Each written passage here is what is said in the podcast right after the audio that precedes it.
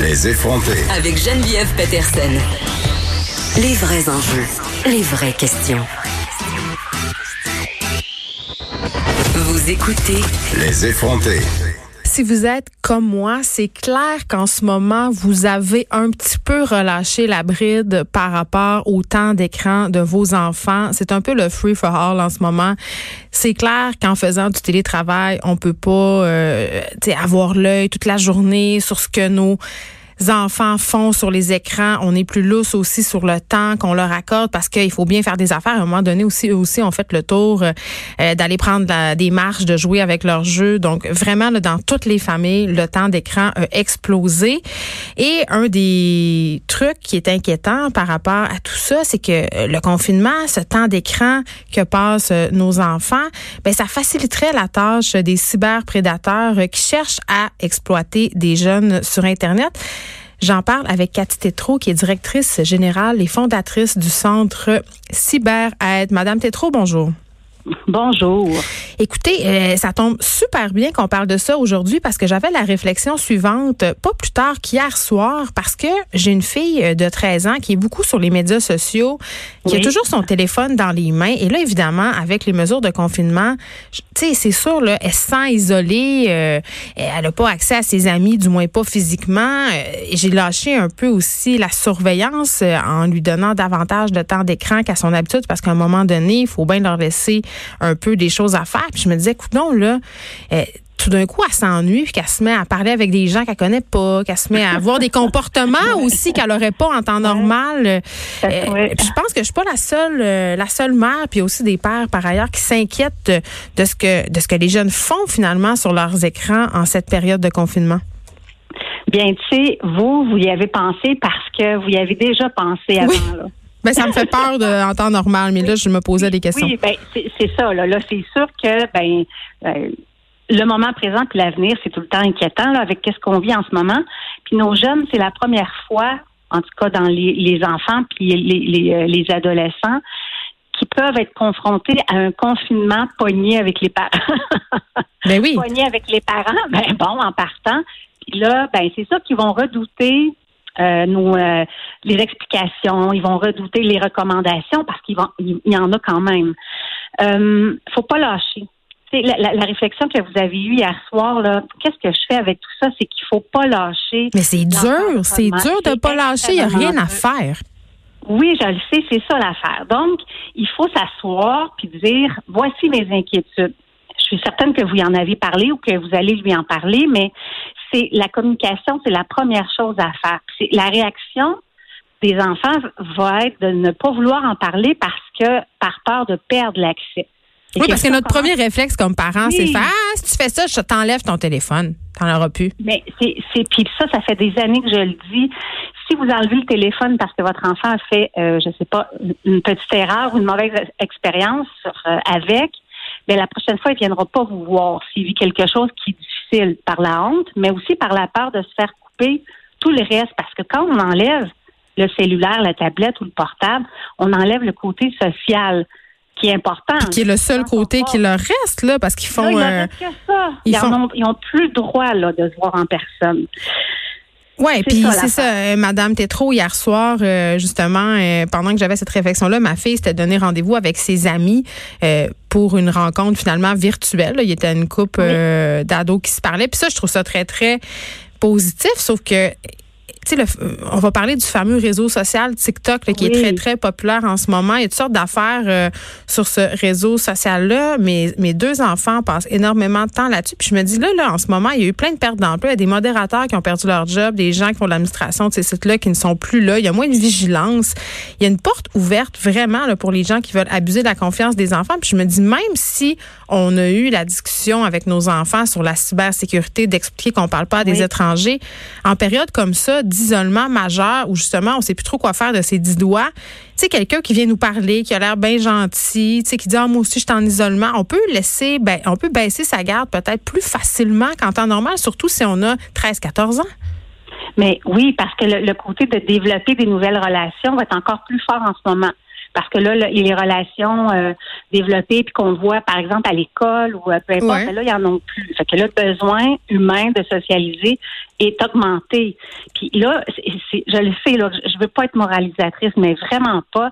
Mais en partant de TikTok, en ce moment, c'est l'application la plus, je dirais, euh, entre guillemets, dangereuse. elle est inquiétante. Elle est inquiétante, mais euh, par des faits réels aussi. C'est-à-dire mm. qu'il y a vraiment plusieurs prédateurs ou, plusieurs personnes déviantes qui vont là parce que ils vont aller sur les applications qui sont les plus populaires. Hein? Donc, euh, mais peut-être.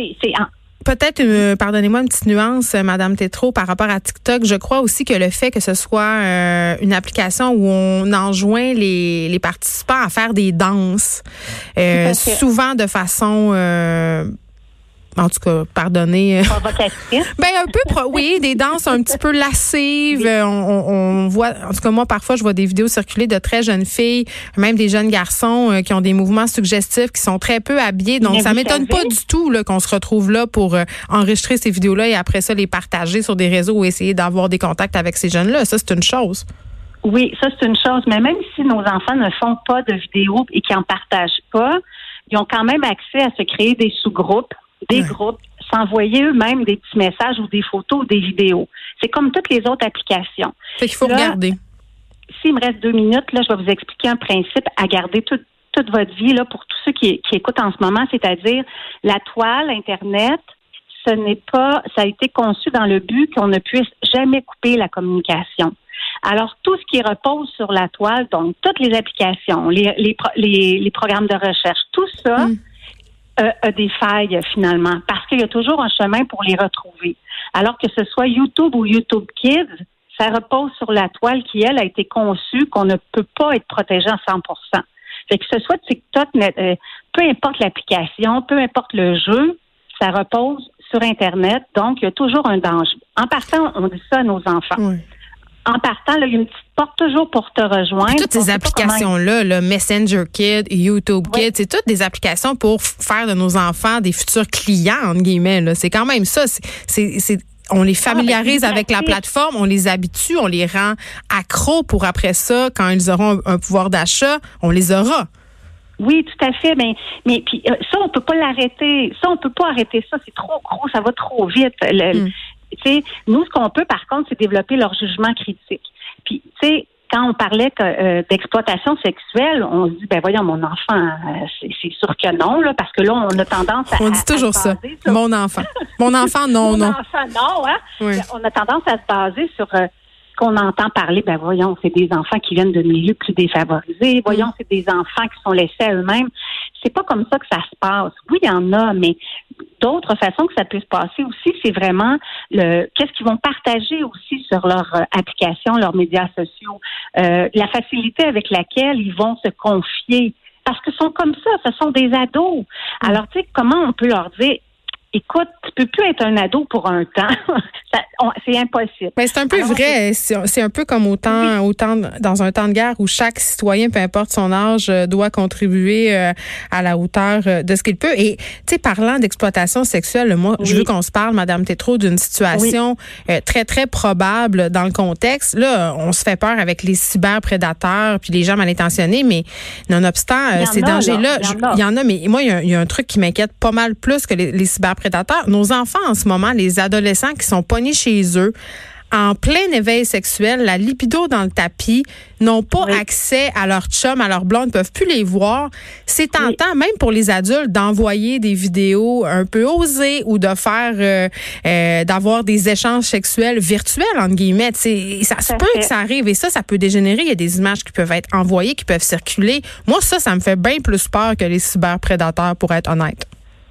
Ben, il y a les deux côtés. Il y a les deux côtés. Donc, on, s'assure que les deux. Comment on va combler ça, le fait que notre enfant, ben là, notre ado, euh, qui, qui déjà parfois va coucher chez son chum ou son chum mmh. vient coucher à la maison. Puis là, hop, pendant deux mois, ils peuvent pas se toucher, ils peuvent pas. Bon, c'est probable qu'il y en ait des échanges. C'est probable qu'il y en ait.